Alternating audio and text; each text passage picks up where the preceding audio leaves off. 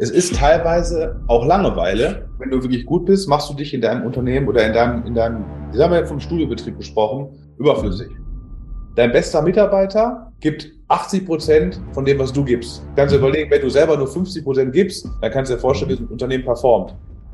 Du setzt eine Deadline, der, der Online-Kurs äh, muss bis morgen absolviert sein, dann gehst du abends in den Club, guckst, dann ist der Bildschirm geöffnet und dann stehen da drei Studenten davor gerade den Online-Kurs zusammen aus. Also so viel ist dann der Impact tatsächlich.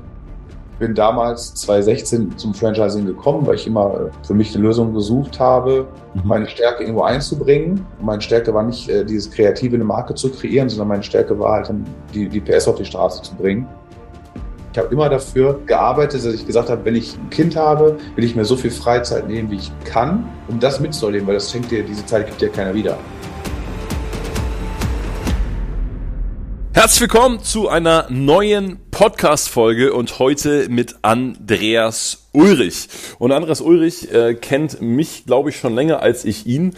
Äh, auf jeden Fall hat er, glaube ich, irgendwann mal ein Webinar von uns gesehen und äh, wir sind in Kontakt gekommen und haben gemerkt, dass wir irgendwie schon seit Jahren in derselben äh, Branche unterwegs waren. Andreas Ulrich ist nämlich der größte Franchise-Partner vom Franchise-System Fitbox.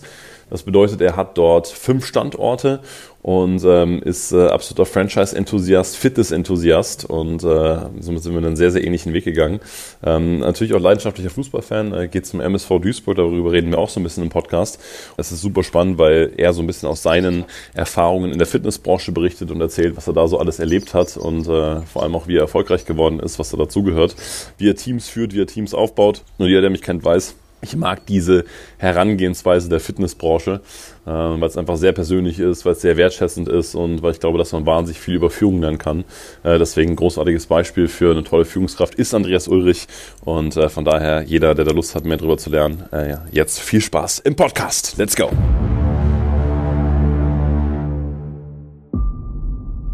Hey Andreas, Hey, long time no see. wie läuft's in Florida? Oder nee, wo bist du in? Äh, in München. Ach so, bist schon zurück wieder, ja? Ja, die letzten Wochen waren irgendwie echt wild. Ich war irgendwie in, in San Francisco, in London, in Barcelona, in, ich weiß gar nicht mehr wo. Ich freue mich jetzt auf jeden Fall eine Woche mal zu Hause zu sein. Und war viele Eindrücke, oder? Boah, ja, aber geil. Also Silicon Valley, mega. War äh, extrem inspiriert. Also hätte dir, hätte dir auch getaugt.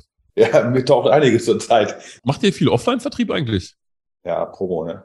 Das ganze Lead-Geschäft, ich meine, wir machen ab und zu mal wieder eine Rückenstudie und so, ne? Das kommt mal gut. Aber darauf kannst du kein Geschäft mehr bauen, ne? Das ist das, weil dann werden dir die Werbekonten gesperrt, dann musst du wieder neue Lösungen finden. Empfehlungen und Promotion, ne? Nichts anderes. Ja, es ist spannend. Als ich aufgehört habe äh, in, der, in der Fitnessbranche, war das ja kurz bevor es eigentlich so losging mit Online-Marketing. Ne? Ja. Und wir haben damals noch, also wir hatten nie ein Werbekonto und es gab bei uns einfach keine Ads und es hat trotzdem alles wunderbar funktioniert. Und ich hatte sogar eher den Eindruck, dass bei vielen Trainern und Studios so eher so ein bisschen die Verantwortung abgegeben wird. Das ist genau das. Und die, die Leute verlassen sich drauf.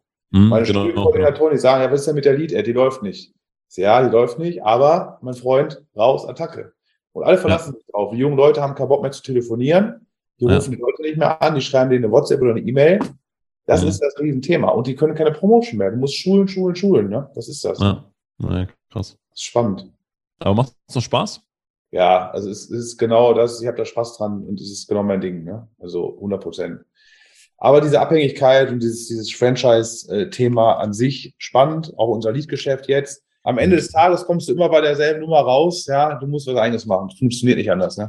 Funktioniert nicht anders. Und ich hatte heute auch wieder einen Call. Wir ziehen die Leute rein. Wir hängen selber, wir hängen immer in dieser Warteschleife. Ne? Das Finanzierung ist Standort. Du bist nicht selber. Es ist nicht deine Firma. Ne? Mhm. Musst was eigenes machen. Aber komm aus so einem Franchise-Vertrag mal raus, ne? Das ist auch wieder das Thema, ne? Raus aus der Nummer, was eigenes machen, die Standorte umbranden, fertig, ne? Willst du auch äh, EMS bleiben, oder? Ich finde auch Kälte spannend, Kältesauna. Hm. Kryo. Kryo, finde ich super spannend. War ich in Düsseldorf jetzt. Ich hatte einen Beratungstermin wegen der Consulting-Geschichte, ne? Mit zwei Jungs. Er war Verkaufsleiter bei Ansons, also P&C. Mhm. Mitte 50, super spannend, haben das Konzept vor Corona entwickelt, sind noch nicht ganz final, dass sie sagen, das ist Lord Break-Even, dass sie es für Franchisen können. Gute Lage in Düsseldorf, alles super, aber denen fehlt halt so dieses, ja. Und Ja. ich habe verschiedene Konzepte mal angeguckt im, im Kältebereich, äh, im Kältesaumbereich. Da gibt es extrem viele Möglichkeiten. wie du es auch kombinieren kannst. Also sehe ich auf jeden Fall Chancen. Ja, und du würdest äh, Fitbox nicht in der Quere kommen oder irgendwelchen anderen, du würdest nicht gegen Verträge verstoßen. Das wäre eine coole Geschichte. Also es ist auch Boutique, Boutique-Bereich, also 100, 150 Quadratmeter und nicht so betreuungsintensiv. Also du musst keinen Dualstudenten da reinstellen, der noch eine EMF-Fachkundenachweis braucht. Du kannst es ein bisschen einfacher äh, managen. Und du hast ja, glaube ich, auch ähm, mal drüber gesprochen über Thema Fitnessstudio ohne Mitarbeiter, ne? Ja. E-Gym-Zirkel rein, digitaler Zugang. Das ist ein reines Immobilienthema, ne? Du musst ja die Fläche, du musst an die Flächen kommen, ne? Du mhm. musst die guten Flächen kriegen. Also du brauchst ein Netzwerk, dass du einen Makler hast, der sagt, hey, hier, weil die Geräte finanzierst du über Kickback. Das kriegst du alles hin. Selbst Matrix, ja, wenn du mit Matrix arbeitest, die sagen zu dir, wir machen dir alles, wir stellen dir die Geräte, den Umbau, kostet dich ja. alles nichts. Ja? Das funktioniert. Aber du brauchst die Standorte. Ne? Geil. Aber worauf hast du gerade am meisten Bock? Also das Kältethema ist so perspektivisch, wo man sagt, man könnte es ausprobieren. Wo ich weiß, wie es funktioniert, ist Fitness. Ne? Hm. Da, ist, da weiß ich, es funktioniert und ich weiß auch, wie es funktioniert. Kälte muss ich halt selber, das wäre halt so eine Sache, wo man sich mal reindenkt. Mhm. Wenn man einfach mal Laden machen müsste, mal auszuprobieren. Oder als Shop-in-Shop -Shop mit EMS mal zu kombinieren bei uns. Probieren einfach mal. Aber so eine, so eine ähm, Personallosgeschichte ist die Zukunft. Ne? Entweder absolut High Quality Dienstleistung ja. oder halt tatsächlich äh, äh, komplett digital. Ne? Das ist halt immer so, ne? Also irgendwie, das ist ganz spannend. Ich habe ja, ich habe ja zwei Semester, habe ich ja noch normal BWL studiert in der Uni. Das ist das Einzige, was ich damals mitgenommen habe. Dieses Thema, du verdienst und bist entweder total im Discount-Bereich erfolgreich oder ja. halt voll im Premium-Bereich. Und alles, was irgendwie dazwischen ist, immer schwierig, immer anstrengend. Das, das sind halt ein paar Modelle von Haus aus, ne? Tja, geht immer weiter. Spannend. Wie geht's dir sonst? Sehr gut. Sehr gut. Voller Tatendrang, motiviert. Ja, das sind auch alles immer, immer, immer Chancen, die man da für sich hat. Wir, wir sind immer an so Punkten jetzt gerade auch im Unternehmertum, wo wir, wo wir einfach nach vorne gucken, auch alles, alle Sachen, die gerade so passieren, eher als Chancen sehen. Ja, weil mhm. es geht ja auch nicht anders. Ne? Du gehst jetzt da nicht hin und fängst jetzt auf einmal irgendwelche ganz anderen Sachen an umzusetzen, sondern du machst das, was du kannst, machst es besser, machst am besten davon mehr. Ich war ja am Freitag und am Samstag auf dem Aufstiegskongress in Mannheim von der BS. Also, äh, ja, ja. Richtig geil. Äh, da war ja die Samuel Koch-Speaker äh, auch. Ne? Mhm. Mhm. Ähm, und davor war ein Vortrag, da hieß es, dein bester Mitarbeiter gibt 80 Prozent von dem, was du gibst. Kannst du mhm. überlegen, wenn du selber nur 50 Prozent gibst und der beste Mitarbeiter gibt nur davon 80 Prozent, dann kannst du dir vorstellen, mhm. wie ein Unternehmen performt. Das war so die mhm. größte Erkenntnis. Ne? da, dessen muss man sich immer bewusst sein. Deswegen muss man sich immer wieder überlegen, was ist eigentlich die, die, die Sache, die mich wirklich erfolgreich macht. Diese eine Geschichte. Das ist halt Kommunikation vorangehen und Mitarbeiter mitnehmen. Ne? Hast du das schon so gefunden für dich? Ja, zumindest, ähm, zumindest weiß ich, was meine Stärken sind. Ich kann Leute begeistern. Mhm. Ob es EMS ist oder ob es irgendein anderer, ich kann Leute begeistern und mitnehmen und Perspektive geben. Mhm. Das war immer das, was ich auch wollte. Ob da jetzt eine Powerplate drin steht oder ist im Endeffekt am Ende des Tages egal. Ja, also ich hatte immer Bock mit jungen Leuten, äh, denen halt eine Perspektive mitzugeben und die halt auf dem Weg zu begleiten. Ne? Das, das ist das, was einen auch dann tatsächlich antreibt. Ne? Ja, ich bewundere das sehr, weil es natürlich auch super, sagen wir mal, inhaltlich aufwendig ist, ne? Gerade wenn du, wenn du junge Leute hast, die halt alle anderen Lebensthemen noch haben, das ist schon eine Herausforderung. Ja, also du bist ja auch in dem, in dem Umfeld groß geworden, du kennst ja auch diese ganzen, diese ganzen Pro und Contra, die das Geschäft hat, ne? Du kannst es alles ablesen. Du liest die Zahlen, ich meine, in der Magic Line, du siehst genau, du performen, wann es, wann es im Team funktioniert und wann nicht. Das siehst du zwei Monate später sofort, was los war. Wann Krankheitsausfälle gewesen sind, wenn nicht telefoniert wurde, du siehst es sofort. Es gibt es, die Zahlen lügen halt nicht. Ne? Mhm. Was waren so, was waren so, sagen wir mal, führungsmäßig die, die krassesten Erfahrungen, die du gemacht hast oder wo du gemeint hast, da, da hat sich bei dir was getan oder hast du dich weiterentwickelt? Das ist, die Sportbranche, die Fitnessbranche ist ja relativ locker im Umgang. Man hat ein sehr, sehr enges Verhältnis zu den Kolleginnen und Kollegen. man muss aufpassen, dass es nicht zu eng wird, wenn du, wenn du zum Beispiel Menschen zu nah an dich ranlässt. Also diese, diese, diese, diese Professionalität trotzdem äh, mit, mit einem gewissen Spaßfaktor in Einklang zu bekommen. Ja. Und äh, Menschen zu fordern, die aber dann auch trotzdem weiter hungrig sind und sich nicht dann zu den anderen Mitarbeitenden und äh, Kolleginnen und Kollegen herablassend äh, verhalten, beziehungsweise nicht dann schon auf ein anderes Level hieven oder auf andere Stufe stellen. Also das ist quasi die Kunst, den Ball flach zu halten, wenn es läuft. Aber auch umgekehrt, wenn es nicht läuft. Auch dann nicht durchzudrehen. Ja, sondern wenn es nicht läuft, auch Ruhe zu bewahren. Und dieses, dieses Pendel darf halt nicht in, in verschiedene Richtungen ausschlagen. Man sollte halt immer konstant sich bewegen, dass du halt nicht diese großen Schwankungen drin hast. Und das ist die Kunst, das, das ist die Herausforderung. Wie, wie, wie hast du es gelernt oder wie, wie, wie bist du darin besser geworden? Tägliche Routinen, meditieren und einfach auch das Thema Resilienz. Ich glaube, das ist ein Riesenpunkt. Resilienz, sich selber bewusst zu werden, auf, auf gewisse Sachen auch viel mehr zu achten, achtsam zu sein. Und am Anfang war das bei mir natürlich auch dieses, dieses Hauruck, vertriebliche. Ich komme aus, ich komme aus dem, aus dem Vertrieb, ja, und da hast du dieses klassische, ich komme aus der Personalberatung, Großraumbüro, Headset auf und ab morgens mhm. acht bis abends 20 Uhr wird da geschackert. Aber das macht der Mitarbeiter, den du einstellst, der ein Studium im Bereich Fitnessökonomie macht, der 18 Jahre alt ist und wo es der erste Job ist. Das kannst du von dem nicht erwarten. Und da halt diese, die also Erwartungshaltung äh, in den Griff zu bekommen, das war die größte Challenge. Ja, kann ich nachfühlen. Ich hatte meinen also, ersten Job damals, das war, bei, das war auch bei einer riesen Fitnesskette. Erster Job nach dem Studium, du denkst natürlich, du hast die Welt erfunden, bist da reingesetzt, ins Art Callcenter, ja, war ein Fitnessstudio. Da mhm. auf der rechten Seite ist das Whiteboard, dann hast du deinen Arbeitsplatz und dann gab's halt, keine Ahnung, Headset, da war dann ein Rucksack, eine Trinkflasche und zwei Dosen Red Bull mit Zucker. So, und dann hieß es alles klar, ab geht's telefonieren und Strichliste. So, da mhm. wusstest du alles klar, ich bin angekommen, deswegen habe ich studiert. Ja, du wolltest alles, aber das, das war das Beste, was mir passieren konnte. Also wirklich so klassisch Vertrieb, äh, Vertrieb von der Picke aufgelernt. Beste. Ja, das war die beste Schule. Und heutzutage, wenn ich, wenn ich Leute in der, in der Branche auch wieder, wieder treffe, gerade in dem Bereich, super viele sind entweder in meinem Markt auch jetzt unterwegs, also im Mikrostudio-Segment, oder halt haben sich, haben sich trotzdem innerhalb der, in der Branche irgendwo wieder getroffen. Super spannend. Krass, ja. Ja, irgendwie hat das so eine, so eine, so eine Korrelation, ne? Fitnessvertrieb. Ja. Und du bist dann auch für andere super interessant, ne? Du bist dann für andere, also wenn du, wenn du anfängst in der Fitnessbranche, du, du hast halt Bock, du willst Gas geben, du mhm. performst, du bist samstags da, sonntags da, du trainierst erst, dann arbeitest du zehn Stunden und dann kannst du noch. Ja, du bist ja. du lebst im Club. Ja, so, und ja. dann kommt irgendwann der Punkt, wo du dir denkst, okay, das steht in keinem Verhältnis mehr, das, was ich verdiene, zu dem, was ich tue. Ja. ne? Da bist du Clubmanager, da fühlst du natürlich etwas ganz anderes und dann überlegst du, sprichst mit Leuten, die auch Personalverantwortung haben, die auch Umsatzverantwortung haben und du fragst dich, okay, wieso verdienen die dreimal mehr als ich? Mhm. Ne? Da denkst du immer nach und dann kommt, bist du so 20, dann bist du 24 und dann kommt das Angebot von woanders, ja. wechselst in irgendein Feld, wo du halt vielleicht nach außen Geld verdienst, ob es Personalberatung ist, mhm. Versicherungen, Banken, dann bist du auf einmal da und dann denkst du dir dann nach drei, vier Jahren wieder, war doch ganz geil früher. Vielleicht mache ich es nochmal, aber besser. Hey, die Erfahrung teile ich so eins zu eins. Also du musst ja wirklich überlegen, das ist ja, ich habe auch echt darüber mit, mit, mit Cora echt darüber, äh, also meiner Frau echt oft darüber gesprochen. Und ich glaube, wenn, wenn unsere Kinder uns fragen würden, hey, wir haben keine Ahnung, was wir machen sollen, ich glaube, ich würde jedem immer Fitness und Ausbildung da empfehlen. Ja. Es, es gibt doch nichts Besseres, oder? Nein, und ich hätte es mir damals auch so gewünscht, dieses duale Studium, was die heute bei mir mhm. machen können. Ich hätte es mir wirklich damals gewünscht.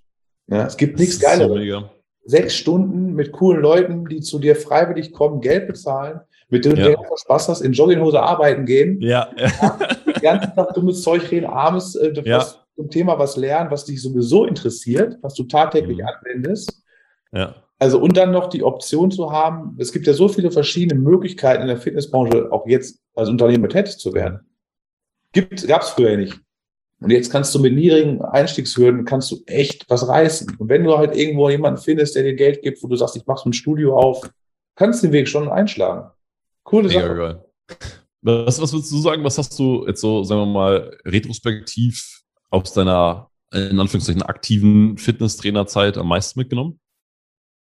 Also im Endeffekt ähm, ist es halt so gewesen, dass, dass dieses direkte, dieser direkte Umgang und dieses, dieses, dieses mit dem Kunden, diese generelle äh, Beziehungsebene, die du da aufbaust, ja, dass der Kunde halt oder das Mitglied, Kunde sagt man ja nicht, äh, dass das Mitglied halt schon wegen dir kommt, dass du halt schon jemand bist und dieses Thema Wertschätzung, dass das dir auch wieder, wieder gespiegelt wird in jedem Moment. Und das siehst du immer bei uns zum Beispiel im Studio ganz krass daran, welche Geschenke die Mitarbeiter von den Kunden zu Weihnachten bekommen. Geil. Mhm. Wenn die Kunden oder die Mitglieder den, den Mitarbeitern sogar schon kind, äh, Mitglieder äh, Geschenke mitbringen für die Kinder der Mitarbeiterinnen, in Nein, Fall, dann ist es wirklich, wo du sagst, ey, die haben eine super geile Kundenbeziehung. Dann macht die alles richtig. Ja, die Schokolade oder zu Nikolaus wird eine Schokolade mitgebracht für die Kinder der, der Trainer. Super. Besser geht's nicht. Ich erinnere mich daran, ähm, dass ich glaube, ich habe ja insgesamt, äh, wenn mich nicht alles täuscht, drei Jahre im Studio gearbeitet. Und was ich so am, am faszinierendsten fand, ist eigentlich äh, natürlich meine eigene Entwicklung, klar. Ähm, aber du hast ja so viele, und das hat die Fitnessbranche auch mit der Zeit mitgebracht, so viele heterogene Leute, ne, die aus so vielen verschiedenen Bereichen auf einmal kommen. Du hast Quereinsteiger, du hast Studienabbrecher, du hast sportliche Leute, du hast äh, sagen wir mal, Kleinkriminelle, die äh, irgendwie bis von der Bahn abgekommen sind. Also da kommt ja so viel zusammen und ich finde in guten Studios oder mit einer guten Führung, mit einem guten Surrounding, guten Mitgliedern und so weiter, was da an, an Entwicklung entsteht, was, was da auf, einmal, auf einmal jeder an Selbstvertrauen auftankt, das ist einmalig und habe ich nirgendwo mehr so gesehen im Leben. Nee, ist auch so. Du musst halt gucken, wie du solche Teams zusammenstellst, dass mhm. du einen Hunter hast, einen Farmer hast und dass du da wirklich das so eine gesunde Mischung rekrutierst. Ja. Aber ähm, diese Dynamik, die das Ganze nehmen kann und diese Entwicklung, die jeder Einzelne für sich dann nimmt, selbst wenn sie mhm. frisch von der, von der Schule kommen, wo du siehst, hey, die haben so eine steile, krasse Lernkurve, wo du wirklich dich anguckst und denkst, das war doch vor einem Jahr noch ein ganz, ganz anderes Mädel. Was ist denn mit der geworden? Die geht offen auf die Mitglieder zu, die kommuniziert, die nimmt das Telefon in die Hand. Ganz, ganz anders. Und da kommen selbst die Eltern zu dir und sagen zu dir, ey, wie hast du das denn gemacht? Das habe ich 19 Jahre lang nicht geschafft. Ja, und mhm. das, das ist halt eine Entwicklung. Aber die kommt auch daher, weil die einfach sich in dem ganzen Umfeld so super wohlfühlen und mhm. dementsprechend sich natürlich auch mit Leuten umgeben, also unseren Mitgliedern, die natürlich auch im, im Hochpreissegment unterwegs sind, wo sie auch quasi müssen. Das heißt, sie springen höher, weil höher die Messlatte auch hängt. Krass. Und sag mal, wie ist das jetzt so? Juckt es dir da manchmal noch so in den Fingern, das selber zu machen? Oder, oder bist du da komplett fein mit deiner Rolle?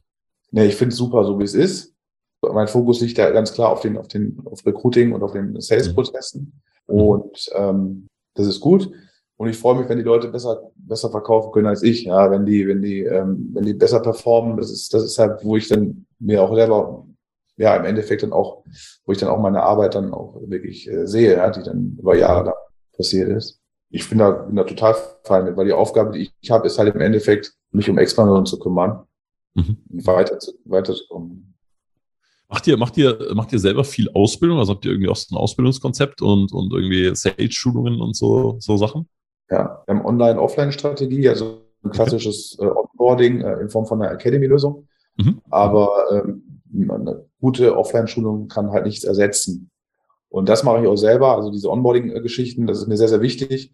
Weil nach dem Arbeitstag der Unterschrift des Arbeitsvertrags fängt die Arbeit natürlich logischerweise an und dann geht auch mein Prozess erst richtig los. Und dieser Onboarding-Prozess äh, gestaffelt in mehrere Wochen, wie so ein Führerschein quasi zu sehen. Ja, dass sie am Ende des Tages auch ein Abschlusszertifikat haben und dann als Instructor bei uns auch starten können. Komplett, komplett halt fein sind in der Linie. Cool. Und wird es auch, das, das habe ich mich, mich immer gefragt, weil ich habe immer, also klar, kommt ein bisschen drauf an, wie man es führt und so weiter, subjektiv äh, gibt es immer so eine gewisse Faulheit irgendwie bei Online-Kursen, äh, wer die macht und nicht und wer sich dann da hinsetzt und sich das anschaut und so. Wie, was, was machst du so für Erfahrungen? Es ist halt so, ne, wenn du sagst, du setzt eine Deadline, der, der Online-Kurs äh, muss bis morgen absolviert mhm. sein, dann gehst du abends in den Club, guckst, dann ist der Bildschirm geöffnet und dann stehen da drei Studenten davor und gerade den Online-Kurs zusammen aus. Also so viel ist dann der Impact tatsächlich. Aha. Und wenn du sich fragst mal, wie ist das denn so gewesen, dann wissen wir nächsten Tag nicht mehr. Ne? Mhm. Also ich finde das gut, dass es so ein Tool gibt, aber es wird niemals eine klassische Offline-Schulung in meiner Wahrnehmung oder in unserem Geschäftsfeld ersetzen, auf gar keinen Fall. Ja. Aber es wird wir trotzdem haben, gemacht. Ja, wohl oder übel. Ne? Also es wird, ja. es wird gemacht. So ein bisschen nebenbei, ne? so ein bisschen wischiwaschi, aber es wird schon gemacht, ja. Das ist ja Voraussetzung, dass man auch startet. Ne? Du musst es halt absolviert haben, wir können es halt tracken.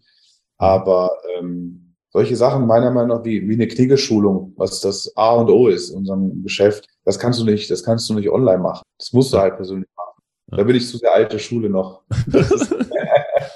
Ey, ich erinnere mich auch von einem Freund von mir ähm, äh, aus, aus äh, Bodyspeed-Zeiten, dass der mal eine Kloputzschulung gemacht hat.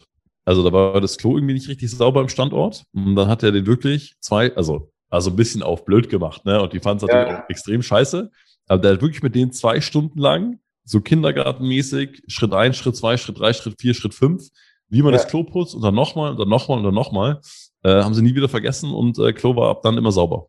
Ich hatte mal eine lustige äh, Geschichte, einen Anruf, ein Mitarbeiter ganz neu hat mich gefragt, sagte Andreas, wir arbeiten doch hier mit diesen Wasserflaschen, also diese Sprühflaschen, die du auch kennst. Ja, ja, ja. Die Westen mit äh, befeuchtet. Ich sag, ja, was los? Ja, äh, die funktionieren nicht. So wie funktionieren nicht? Hast du Wasser reingemacht? Klar, Wasser drin. Ich so, hast du die denn dementsprechend auch, hast du auch Druck erzeugt, indem du den einmal so drückst, hoch und runter? also nie gesagt, Chef. Ich ja, versuch's mal. Ja, dann dreimal gedrückt. Boah, krass, kommt ja Wasser raus. Mhm. Das sind dann so Basics, wo man dann sich auch manchmal fragt, äh, ne? Aber, aber äh, letztendlich sind es auch die Basics.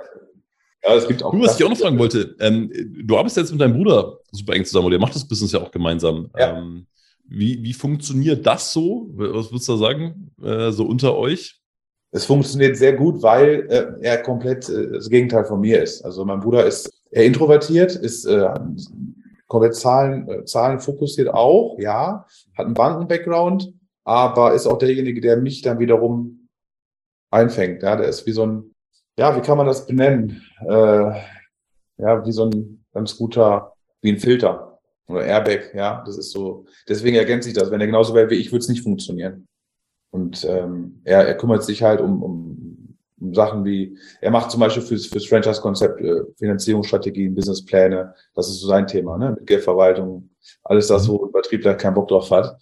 Das, das macht er dann und deswegen funktioniert es, ja muss man sich teilweise zusammenreißen in der Zusammenarbeit, weil natürlich ähm, wir sind so nach dem Motto Pareto 80-20, wir wollen Gas geben, komm, wir machen einfach nach vorne. Und jemand, der so eher analytisch geprägt ist, der, der überlegt dann dreimal und schläft dann fünf Nächte drüber, wo wir in, in der Zeit wahrscheinlich schon wieder drei andere Ideen hatten. Ne? Das ist oftmals die Diskrepanz, die dann so aufeinander trifft, wo man dann diskutiert, aber da muss man auch dann fairerweise äh, schnell eine Lösung immer finden. Aber es hat bisher immer sehr gut geklappt, ja. Ich, also ich, ich finde es immer super spannend, wenn du so, wenn du so Family, Family Businesses machst, wie sich da so die Beziehungen verändern, ne? Ja. Was ja jetzt total positiv sein kann, ne? weil es ja irgendwie auch verstärkt und so weiter. Ja. Würdest du das so grundsätzlich unterschreiben? Also ich habe, ich habe bei meinen Geschäftspartnerschaften habe ich immer so einen Grundsatz, der heißt ähm, Shared Values, Different Skills. Mhm. Also gleiche Werte, aber es ist schon wichtig, dass man irgendwie sowas, was untereinander oder, oder verschiedene Sachen voneinander getrennt irgendwie kann. Ist es, würdest du es unterschreiben? Muss, 100 Prozent. Weil mhm. nur dann, nur da kommt was, da kommt auch was bei rum. Ja, wenn wir, mhm. wenn wir beide, wenn wir beide zu sehr uns um eine Sache gleichzeitig kümmern oder über ein Thema, kommen wir nicht weiter. Weil dann verhaspeln wir uns, sag mal so, ne? Ich glaube, diese, diese Synergien, die sich dann ergeben oder dieses, was dann da am Ende des Tages bei rumkommt, das, das bringt dann auch die Bewegung in die ganze Geschichte, ne? Oder halt auch vielleicht keine Bewegung, wenn man dann sagt, okay, man, man überlegt lieber nochmal vorsichtig, bevor man den Schritt geht. Oder halt nicht, ne? Ja. Äh, lass uns mal zu eurer, zu eurem Vertrieb und zu eurer Expansion kommen, weil äh, das ist ja eine große Stärke, das finde ich auch super spannend. Bei wie vielen Standorten seid ihr jetzt Stand heute? Stand heute sind wir jetzt bei fünf Standorten. Wir haben äh, mhm. auch immer Standorte dabei, die wir optimieren und wieder weitergeben. Ja, und mhm. das heißt, äh, es kann mal sein, dass mal wieder welche dazukommen, mal wieder welche gehen, aber diese fünf sind halt unsere absolute Basis, ähm, wo nichts passiert, mhm. sondern die bleiben halt auch. Ne? Ähm, mhm. Und unser, unser Geschäftswert ist halt schon so, dass wir sagen, okay, äh, Standort auf der einen Seite, auf der anderen Seite begeistern wir gerne Neugründer, Franchise-Interessierte, ähm, mhm. auch unseren Weg zu gehen, begleiten die auch gerne dabei und äh, möchten auch gerne Mitarbeitern bei uns die Möglichkeit geben, vielleicht auch mal äh, sich selbstständig zu machen, die dabei mhm. natürlich dementsprechend auch zu unterstützen in der Investorenrolle an der Stelle. Ja, und ähm, gleichzeitig ist es so, dass wir natürlich auch versuchen, äh, deutschlandweit oder generell das, das, das Wachstum voranzutreiben äh, im Franchising. Ich bin damals zwei, äh, 2016 zum Franchising gekommen, weil ich immer äh, für mich eine Lösung gesucht habe, mhm. meine Stärke irgendwo einzubringen. Und meine Stärke war nicht, äh, dieses kreative eine Marke zu kreieren, sondern meine Stärke war halt dann, die, die PS auf die Straße zu bringen. Hab dann Franchise für mich gesucht, habe dann auch mehrere mir angeschaut, eins, was du ja auch sehr, sehr gut kennst.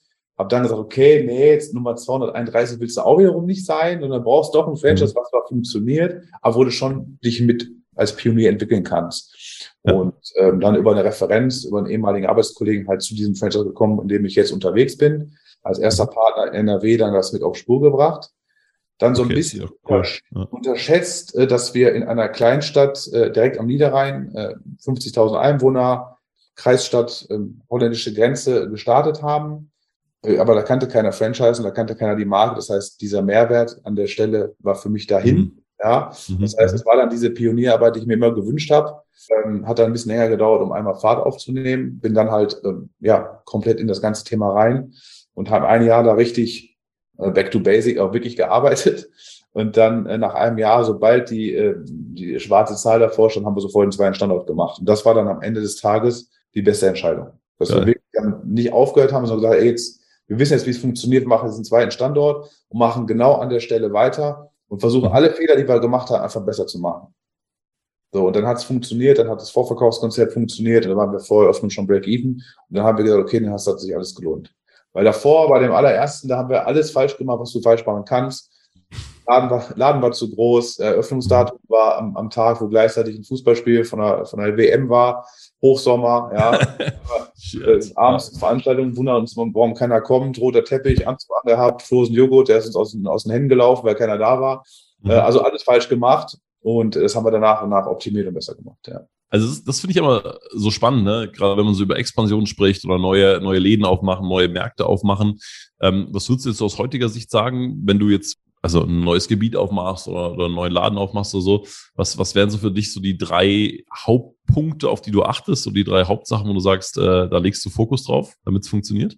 Ja, grundsätzlich denke ich, dass eine sogenannte Cluster-Strategie mhm am meisten Sinn macht, wenn man, wenn man was, was machen möchte. Und was wir jetzt auch äh, in Zukunft viel mehr beachten, sprich die Entfernung der, der Standorte mhm. zwischeneinander. Ähm, und Clusterstrategie heißt ja nichts als die Dominanz im, im Markt, äh, in der eigenen Region ähm, zu sichern. Ja, das heißt, verschiedene Konzepte für die Zielgruppe anzubieten. Mhm. Dementsprechend, dass er gar nicht drumherum kommt, wenn er, wenn man sich ums Thema Fitness oder fürs Thema Fitness interessiert, war einem meiner Themen dann doch zu landen am Ende des Tages. Ja. Und das ist, glaube ich, der, der springende Punkt, ähm, wo man eher mal so ein bisschen wirklich, man sagt zwar immer um Kirchturm drumherum gucken sollte, aber das ist am Ende des Tages so, ne? weil ich kann es ja nicht einfacher haben, als wenn ich in meinem Markt halt wirklich dann die Nummer eins bin. Und das ist, äh, das ist Punkt eins. Und gleichzeitig äh, von Anfang an die Mitarbeiter zu suchen, wo man weiß, mit denen kann ich die Expansion vorantreiben. Mhm. Also auch schon ein bisschen langfristiger, langfristiger zu denken. Und äh, dritter Punkt, sich nicht zurückwerfen lassen und auch wenn mal schlechte Zeiten sind, trotzdem das Ziel im Auge zu behalten. Also das ist immer was. Ne? Das ist Corona, jetzt ist Energie, am besten keine Zeitung lesen, sage ich immer, keine Nachrichten gucken. und dann, dann, ja. dann bist du auch sowieso im Kopf ganz, ganz anders. Dann bist du auch frei. Und dann gehst du auch ins Studio rein und du hörst aus allen Ecken und Enden oder mit jedem, mit dem du sprichst, Inflation, alles wird teurer, Leute haben mehr Geld mehr. Wenn du das mhm. dich gar nicht an dich ranlässt, dann gehst du mit der ganz anderen Einstellung rein. Das ist, ey Jungs, ist doch super, dass es so ist, wenn all das sagen. Dann sind wir noch besser und beweisen, dass es auch anders geht. Aber so ist der Weg. Ich liebe deinen Vertrieb, Vertriebsvibe, Andreas. Hilft ja nichts in der jetzigen Zeit, ne? Du musst ja Gas geben. Nee. Ne? ja, nee, aber es ist, ist, ist voll geil. Ähm, du, nochmal ganz kurz, weil ich es jetzt mega spannend fand, ähm, auf die, auf die Clusterstrategie zurück. Das heißt, du, das sind ja letztendlich dann ja auch verschiedene Geschäftsmodelle, ne? Oder verschiedene, ja. verschiedene Business Cases.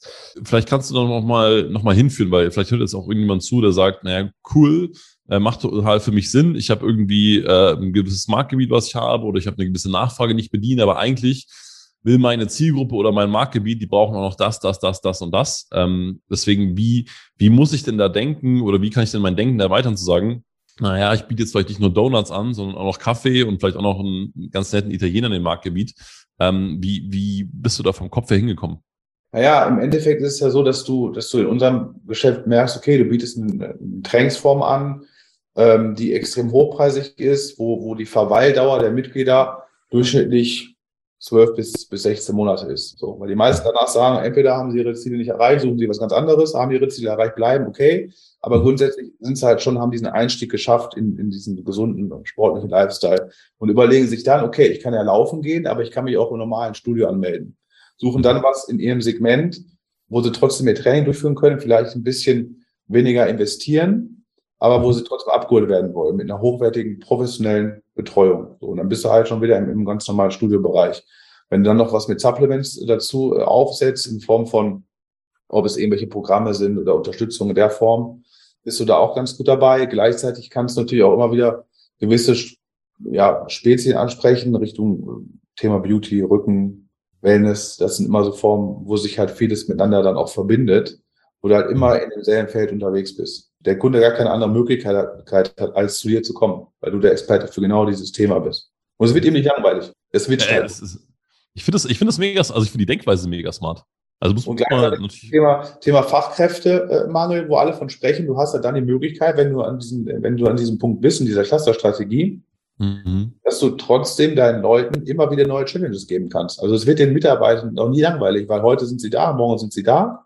Mhm. Sie sind immer in deinem, immer in deinem Circle unterwegs. du kannst sie immer austauschen, beliebig, und sie kannst immer neue Challenges mitgeben. Ja, geil. Ich äh, wette, das hilft dem einen oder anderen, der gerade zuhört, extrem. Hoffentlich. Ja, äh, voll. Ich, ich habe sogar, ich hab sogar zwei, drei äh, Hörer im Kopf, wo ich weiß, äh, das, das, das wird den Kopf ein bisschen weiten. Also von daher ähm, mega stark, vielen Dank. Ähm, ich, ich wollte noch auf was anderes hinaus, ähm, nämlich so ein bisschen auf dein Unternehmerleben, weil du ja jetzt schon auch äh, natürlich relativ fleißig bist, recht äh, vertriebsorientiert bist, etc. Wie viel Zeit hast du so für dich oder wo du sagst, da, ja, da bin ich, da bin ich einfach bei mir? Hm. Das ist immer so, das ist immer so phasenweise. Man kann jetzt nicht sagen, dass man jeden Tag dann zehn Stunden, zwölf Stunden arbeitet. Das mhm. Quatsch. Sondern ich nehme mir die Zeit, wenn ich sie benötige, auch die Zeit für die Familie. Ne? Ich mache auch mal Freitag mal gar nicht so. Ich gehe auch gern zum Fußball. Ne? Also da spielen wir immer samstags in der, in der dritten Liga, ganz äh, hochklassigen Fußball. Und das gut mir schon mal eine andere äh, Zeit. Was ist dein Verein? MSV Duisburg. Ne? Das, das wusste ich doch gar nicht. Ja, der MSV Duisburg. Ähm, Geil. Also ja, in der dritten Liga quasi. Ne? Ja. Und ähm, nee, das ist, das ist ganz, das ist mein Hobby und das ist halt mein Thema, seit, seit mhm. ich denken kann. Der Vater damals beim MSV gespielt. Mhm. Deswegen bin ich da immer rangeführt worden und bin halt auch mal da präsent. Das ist so mein, mein, mein Ausgleich, ne? Und ähm, da versuche ich auch immer alles zu ermöglichen, dass ich zumindest so eine halbe Stunde hin kann mhm. und äh, die klassische, wie sagt man so schön, Me-Time äh, habe, ja. Wie, wie, wie, wie sieht's nun, also das ist ja spannend, also ich bin ja, ich bin ja äh, äh, großer VfB-Fan, ähm, ja. deswegen, wie sieht's so, wie sieht's ein Stadionbesuch bei dir aus? Tatsächlich war es früher so, dass das relativ bodenständig abgelaufen ist, äh, dass man halt äh, sich früh trifft, äh, dann auch in der Fankurve steht. Mittlerweile ist so, genieße ich das auch, ab und zu mal in VIP-Loge zu gehen, muss ich ganz klar sagen. Mhm. Letztes Jahr dauert gerade im VIP-Bereich alles noch auch bezahlbar in der dritten Liga, da funktioniert das noch ganz gut, da kann man sich da einen schönen Tag machen. Ja, und dann trifft man sich mit Freunden und äh, ich habe damals auch mein, mein Babypinkeln, äh, als der Sohnemann geboren wurde, in der Loge äh, gefeiert. Hat natürlich okay. großen Anklang äh, gefunden bei den Freunden. Mhm. Äh, war ein Erlebnis, was keiner mehr vergisst. Ja, und das sind dann so Highlights, die setze ich dann ganz gerne. Ne? Ja. Oder mal Wochenende, äh, mal ein Wochenende nach Mallorca. Das, das sind dann so meine Dinger, ne, wo ich halt äh, mich freue. Oder ein Wochenende Hamburg. Kann man schon, kann man schon viel machen. Ja. Also diese Gegensätze und einmal dieses klassische Business Life, ja, aber auch trotzdem dieses, dieses mal loslassen und, wie sagen wir so schön im Ruhrgebiet, auch Gas geben. Ja, ja, ja, ja. Ich, ich, ich, äh, ich, ich weiß, was du meinst. Ja. Ähm, ich habe oft den Eindruck, also ähm, auch so, auch so in, in meiner Arbeit oder, oder wenn ich mit Unternehmern spreche, berate, dann habe ich oft so den Eindruck, dass es teilweise so im Tagesgeschäft gefangen ist, dass es, man sich so ganz schwer tut, so das Gehirn zu weiten und irgendwie wieder, wieder neue Dinger zu sehen und, und manche, manche wachen dann echt so auf, erst so nach ein, zwei, drei Jahren und sagen, boah, krass, ich bin eigentlich die letzten ein, zwei, drei Jahre nur in diesem Hamsterrad gelaufen und alle wollten eigentlich aus dem Hamsterrad raus und sind eigentlich wieder ins nächste reingesprungen und machen eigentlich so ihr Ding hin und her. Wie würdest du sagen, also erstens schaffst du das so für dich und zweitens hast du für dich irgendwie einen, einen Anker, wo du irgendwie sagst, hey, da, da packe ich das, mich, mich bewusst rauszuziehen und bewusst zu sagen, okay, ich, ich mache jetzt die, die Scheibe irgendwie mal wieder ein bisschen größer? Die, die Herausforderung ist am Ende des Tages, du als Unternehmer oder als, als Selbstständiger, du bekommst ja so viele äußere Eindrücke und Einflüsse. Und jeder hat die neue Geschäftsidee, will dir irgendwas verkaufen, wo er sagt, wir müssen das Projekt, das, das, das und das starten. Mhm. Die Kunst am Ende des Tages ist, bei dir zu bleiben.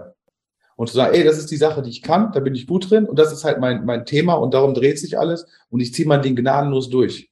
Und ich lasse mich nicht ablenken, weil Ablenkung ist eigentlich einer der größten Zeitfresser. Ja, wenn du, wenn du bei Facebook unterwegs bist, Insta und du siehst andere Konzepte und der macht das und dann das neue Coaching hier und da.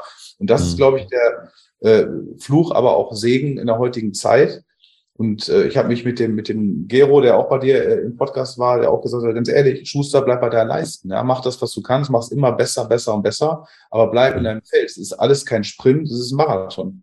Trotzdem muss man halt diese, diese, äh, diese Ausgewogenheit, Business, Privat, Freundschaft, Gesundheit, Geld, das sind diese, diese Faktoren, die sollen, die müssen halt alle stimmen. Ja. Und wenn du dich nur auf ein Thema zu sehr fokussierst und da am Hasseln bist wie ein Bescheuerter, sag ich immer, dann fällt irgendwo anders was runter und das kannst du auch nicht kompensieren. Na? Und ich sage jetzt auch, eine Kleine bei mir ist ein Jahr. Ich sage, mhm. Zeit, die gönne ich mir, die nehme ich mir und wenn ich das, ich will das genau miterleben. Ja? Ich habe immer dafür mhm. gearbeitet, dass ich gesagt habe, wenn ich, wenn ich ein Kind habe, will ich mir so viel Freizeit nehmen, wie ich kann, um das mitzuerleben, weil das schenkt dir, diese Zeit gibt dir keiner wieder. Ja, und das war, das war halt, äh, am Ende des Tages äh, war das genau das Ziel, was ich immer hatte und ich habe es in der Form auch erreicht. Ja, weil ich immer in Angestellten-Tätigkeiten immer genau darauf hingearbeitet, irgendwann zu sagen, wenn ich, wenn, wenn diese Situation eintritt, dass ich, dass ich das und das möchte, dann, dann kann ich es halt machen. Und das ist jetzt genau eingetreten. Jetzt ist das bald eine andere Situation, dann geht der Kleine in die Betreuung mhm. und äh, dann, dann kann man wieder auch vielleicht mal mehr Gas geben. Mhm. Wie hast du so dein erstes Jahr mit deinem Sohn gestaltet? Ähm, extrem äh, viel spazieren, äh, extrem auch meinerseits natürlich viel Neugier, versucht so viel Zeit wie es geht äh, zu nutzen. Mhm. Und ich dann sage, okay, die ersten Monate, ne, was macht er? Der schläft und da passiert dann so nicht so viel. Und jetzt kommt gerade zu dieser, dieser Punkt, wo du halt extrem auch äh, in die Interaktion mit ihm gehst. Und dann ist es super, super spannend. Ne?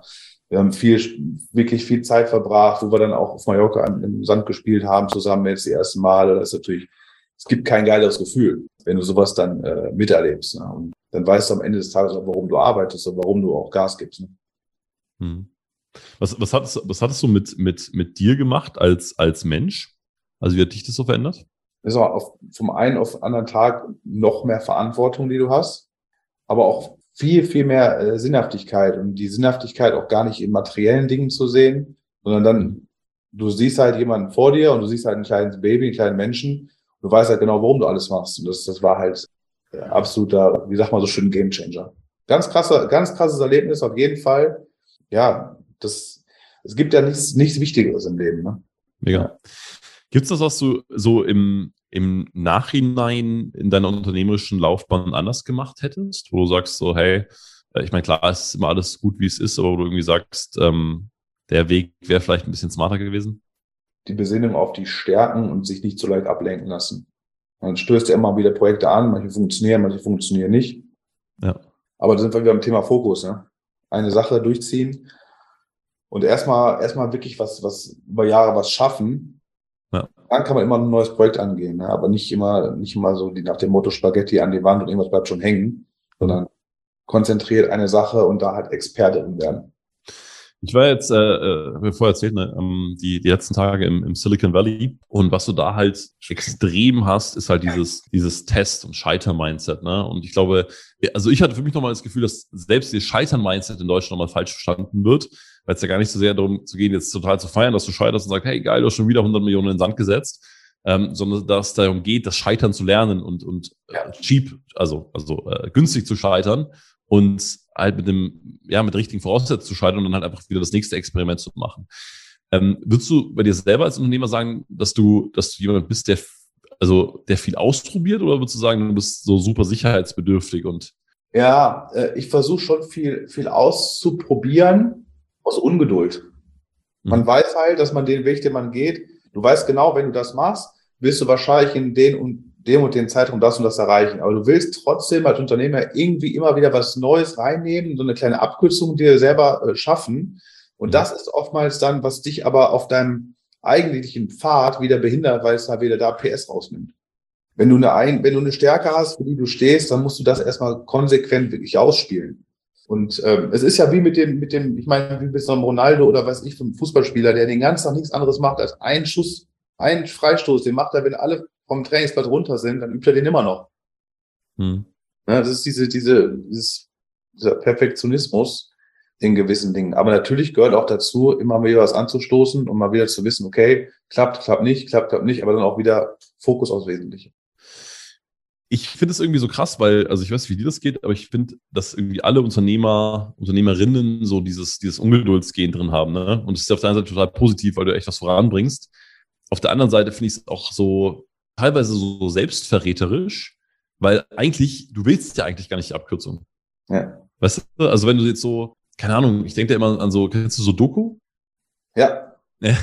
So, wenn du so Doku spielst, dann, dann musst du dann die Zahlen einfüllen, das dann durchdenken und so weiter. Und wenn der, dann jemand mehr Zahlen ausfüllt, dann, also der Fun geht ja voll verloren. Du machst ja irgendwas, willst eine Abkürzung haben, aber eigentlich willst du den Weg gehen und eigentlich willst du die Erfahrung machen, eigentlich willst du die Herausforderung haben, eigentlich willst du selber durchstehen. Aber gleichzeitig suchst du wieder nach der Abkürzung, weil dein Gehirn irgendwie nicht damit klarkommt, jetzt diese, diese, diesen, diesen Marathon halt zu laufen, ne? diesen, diesen Long-Term-Weg zu gehen. Es ist teilweise auch Langeweile. Wenn du wirklich gut bist, machst du dich in deinem Unternehmen oder in deinem, in deinem, ich sag mal vom Studiobetrieb gesprochen, überflüssig. Und dann denkst du, okay, das läuft ja alles ohne mich. Und wenn du ins Studio kommst, dann sagen die Mitarbeiter, es läuft besser, wenn du nicht da bist. super, gehe ich wieder, mach's den ganzen Tag. Ne? Und dann hast du mhm. wieder dieses Thema, was wir vorhin hatten, andere Einflüsse. Dann telefonierst ja. du, sprichst mit anderen Unternehmern, ey, muss das mal machen, probier das mal aus und so weiter. Und zack, ja. bist du wieder einen neuen, einen ganz anderen äh, Gedanken drin. Und das ja. ist auch ein, ein, ein, Thema. Also ist es ja, ne, ne, Langeweile. Ne, ne, genau, eine ne, ne spirituelle Lehrerin äh, von mir hat mal gesagt, und das fand ich super, super spannend, den Satz gesagt, die größte Herausforderung ist eigentlich mit der eigenen Freiheit klarzukommen.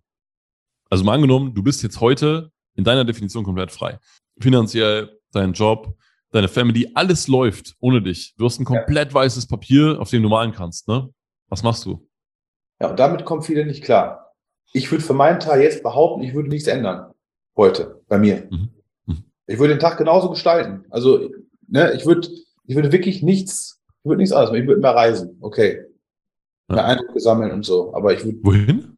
Du, äh, Asien auf jeden Fall. Ich würde auch gerne nochmal Amerika äh, machen. Also gibt so viele tolle Sachen, die man da machen kann. Aber Amerika sollte auf jeden Fall ähm, nochmal angepeilt werden. Der Martin, äh, mein Bruder, hat jetzt am Sonntag Chicago-Marathon teilgenommen. Er hat den zweiten oh, ja, gelaufen. Richtig geiles Erlebnis. Ähm, ja, also von daher, das sind so Themen. Aber ich meine, wir brauchen uns aber nichts, nichts beklagen. Ne? Uns geht's gut. Wir, wir können jeden Tag das tun, was wir lieben. Was willst du mehr? Ne? Mhm. Äh, ich habe noch ein letztes Thema. Geld. Wie stehst du zu Geld? Geld ist, ähm, ohne Geld ist alles nichts, ja. Und Geld ist, äh, gerade wenn du jetzt, äh, wenn du, wenn du Familie hast und wenn du, wenn du halt dieses, dieses Leben so führen äh, willst, dann ist es halt unverzichtbar. Mhm wir hatten dann ja wahrscheinlich, als wir in der Fitnessbranche gearbeitet haben, ein ähnliches Gehalt. Ja. Gar kein Gehalt. ja, genau, genau. Also, da, da, kommst du ja, da kommst du ja fairerweise nicht ganz so weit mit. Und trotzdem, ich fand es immer total spannend und trotzdem gab es dann immer Leute, die damit viel besser umgehen konnten als ich. Also ich habe wirklich so mit den Jahren also wirklich antrainiert. Also ich habe jetzt kein, kein großartiges Geldmindset von zu Hause mitbekommen oder, oder das irgendwann mal gelernt oder wie und so weiter. Und ich habe wirklich so gemerkt, so mit den Jahren, wie das besser wird, wie ich mich da weiterentwickle, wie ich die Dinge besser verstehe, wie das, wie das besser funktioniert und so weiter und so fort. Ähm, deswegen Frage, gab es bei dir so bewusste Entwicklungsschritte, wo du gemerkt hast, okay, das habe ich jetzt verstanden oder das sehe ich jetzt anders oder das mache ich jetzt anders und deswegen ist meine Beziehung zu Geld besser, deswegen habe ich mehr Geld, kann auch mehr behalten? Die Sache ist ja die, also ich frage mich das tatsächlich äh, auch bei, äh, je mehr Geld du hast, äh, im Verhältnis, wenn du zu dem, was du, was du ausgibst, das ist, das ist nicht relevant, sondern ich war früher genauso glücklich, wenn ich wahrscheinlich das, das Gehalt hatte, was mhm. du auch hattest, und du dir am Wochenende irgendwo dein, keine Ahnung, was du holen konntest, dir ging es da trotzdem gut. Ja, du hast trotzdem ja, selber ja. aber halt auf, das war alles easy. So, und jetzt Jetzt brauchst du halt vielleicht nicht mehr so direkt drauf gucken und die, die Quote von dem, was, was halt, was du überhältst und was, wie du es halt investierst, die ist halt entscheidend. Ne? Du mhm. kannst 20.000 verdienen, wenn du 21.000 ausgibst, bringt uns allen nichts. So und ähm, das Verhältnis äh, zu Geld, mein Verhältnis ist halt schon sehr, sehr gesund, dass ich halt keiner bin, der das raushaut, aber bewusst auch schon gewisse Highlights sich setzt. Ja, also ich habe ein Spaßkonto, natürlich gucke ich dann, wo es dann wirklich wenn ich mal rausgehe oder wenn mal ein cooles Event ist, dann guckt man halt auch da nicht aufs Geld. Ne? Aber trotzdem schon ein bewusster Umgang und ähm, auch ein vernünftiger Umgang. Also ich bin auch keiner, der sich jetzt über materielle, materielle Dinge äh, profiliert, auf gar keinen Fall. Das ist mir auch nicht wirklich wichtig, ja. Ähm, für mich ist halt in erster Linie Zeit und äh, dann auch gerne mal ein cooler, ein cooler Tag in der Sauna oder solche Sachen. Das ist halt für mich super spannend. Ihr seid jetzt auch an einem gewissen Punkt und das Ganze funktioniert und so weiter. Wie beschäftigst du dich mit Investieren und ähm, was sind da so deine Lernschritte gewesen? Ja, auch da, äh, ich beschäftige mich auch ausschließlich mit Immobilien tatsächlich. Mhm. Mache nichts mit Krypto, äh, Krypto oder irgendwelchen Aktiengeschichten, weil ich da einfach keine Ahnung habe und mich noch nicht eingearbeitet habe. Ne? Mhm. Und Immobilien, auch da wieder ähm, Leidenschaft, Thema Mallorca. Also da bin ich auch auf Mallorca investiert, beschäftige okay. mich da auch äh, extrem äh, damit und äh, bin da, bin da auch auf dem Punkt, wo ich sage, ey, das ist eigentlich das coolste Investment, was es gibt, ja, und gerade eine, eine spezielle Region auf Mallorca, wo man echt was machen kann.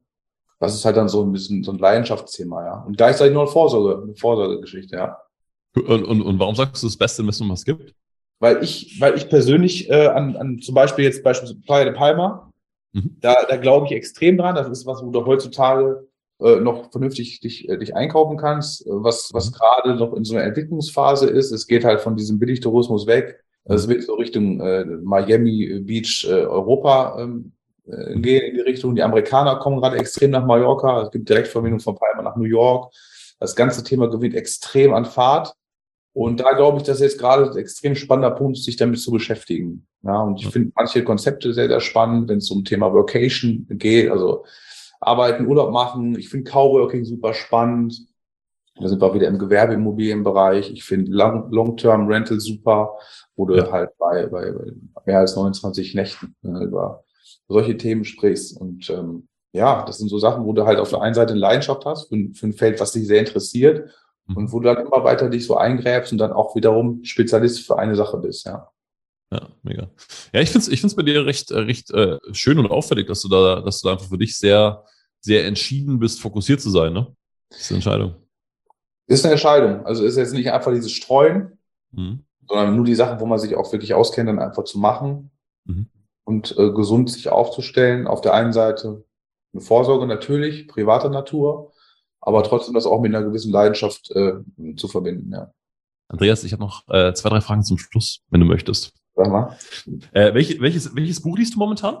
Momentan äh, lese ich tatsächlich nochmal das Buch The One, The One Thing. Das ist ja von mhm. Gary mhm. Keller, kennst du? Mhm. Mhm. Ähm, sind wir auch wieder beim Thema, was ist die eine Sache, die dich erfolgreich macht, mit der du dich beschäftigst. Das lese ich, glaube ich, zum sechsten Mal jetzt. Ah. Immer, wenn ich mich mit neuen, mit neuen, Projekten beschäftige, dann lese ich immer erst dieses Buch. Geil, geil. Ja, das ist, das ist, das ist tatsächlich geil, ne? Wenn du, wenn du, wenn du so ein Buch hast, ich meine, ähnliches, äh, äh, kennst du Essentialismus? Ja. Ja, auch geil. Also, wenn, wenn du halt so ein Ding hast, ne, und bevor halt das nächste, nächste, nächste Thema kommt, ja. on point setzen, mega. Ähm, was hast du jetzt beim Thema, äh, Thema Schlaf? Was, was tust du für guten Schlaf? Klammer auf, äh, auch mit Kind jetzt, Klammer zu. Klassische Sachen wie zum Beispiel äh, Telefon weg, ja, wir gehen früh schlafen, kein, kein Fernseher im Schlafzimmer sowieso. Mhm. Und ähm, gut, von einem guten Schlaf kann man zurzeit ja auch mit einem einjährigen Baby nicht so äh, sprechen, aber wir tun alles dafür, dass wir uns da gut abwechseln. Aber ähm, ja, eine Morgen, ich freue mich immer auf die Morgenroutine, muss ich sagen, weil ich stehe mal eine Stunde vorher auf, bevor der Kleine aufsteht, habe dann meine, meine Zeit für mich, äh, trinke dann Kaffee, meditiere und dann ist alles gut, ja. Also ja. Probleme null. Das heißt, das heißt, ihr wechselt euch ab im Sinne von äh, jeder schläft mal beim Kleinen, oder? Ja. Letzte Frage. Ich habe mit meiner Frau die Vision, dass wir äh, beide mindestens 125 werden möchten und das im Idealfall sehr gesund. Gibt es schon eine Sache, die du oder ihr heute macht für, für ein langes, gesundes Leben? Jeden Tag Sport. Jeden Tag mhm. Sport. Keine Menschen, die jetzt grundsätzlich ernährungstechnisch irgendwas ausschließen und nach einer gewissen Ernährungslogik äh, leben, sondern wir, wir genießen auch. Na, und mhm. ähm, dazu gehört aber trotzdem auch, dass man dann bewusst trotzdem sich bewegt und auch, äh, dass man auch zum Training geht, weil ich glaube, die beste äh, Versicherung für ein langes Leben ist halt Krafttraining. Ah, geil. Der musste nochmal sein. Das ist der Vibe. Das ist der genau. Vibe, Andreas. Ja, mega, mega. Ja. Das ist aber, das ist auch schon tatsächlich so, ne? Also ich glaube, das haben, das haben die, also ich, ich weiß nicht, bei mir war das früher so, die, gerade halt im, im, im Mikrostudio-Bereich, da sind ja ganz viele Leute, die noch nie Krafttraining gemacht haben, ne? Und das verändert schon massiv viel. Wenn du auf einmal merkst, dass du stabil bist, wenn da ein bisschen was dran ist, wenn du irgendwie merkst, dass du so eine andere Spannung hast und so, das ist schon geil. Ja, auch du fühlst dich viel energetischer. Dein Körper ist mhm. straff, du fühlst dich energetischer und die Menschen, die bei uns, die zu uns kommen, haben ja meistens mhm. gar keine Berührungspunkte in irgendeiner Form mit Sport gehabt. Die haben am Anfang natürlich dann den Vorteil, dass sie auch mit diesen Trainings, mit der Trainingsmethodik Muskeln auf einmal aufbauen. Ja. Das heißt, die haben ja so eine, eine steile Lernkurve am Anfang, weil wenn sie auch sich dann noch richtig ernähren, hey, alles mhm. super. Mhm. Und wenn sie es dann hinbekommen, in einen gesunden, in einen gesunden Lifestyle das, das umzuwandeln und auch eine Routine reinzubekommen, was willst du mehr? Voll gut, Mann. Hey, ja. Andreas, tausend Dank ähm, für deine Zeit. Äh, war, eine, war eine große Menge drin und ähm, vielen Dank euch fürs Hören und äh, ich freue mich schon auf äh, zahlreiches Feedback und bis zum nächsten Mal im Podcast.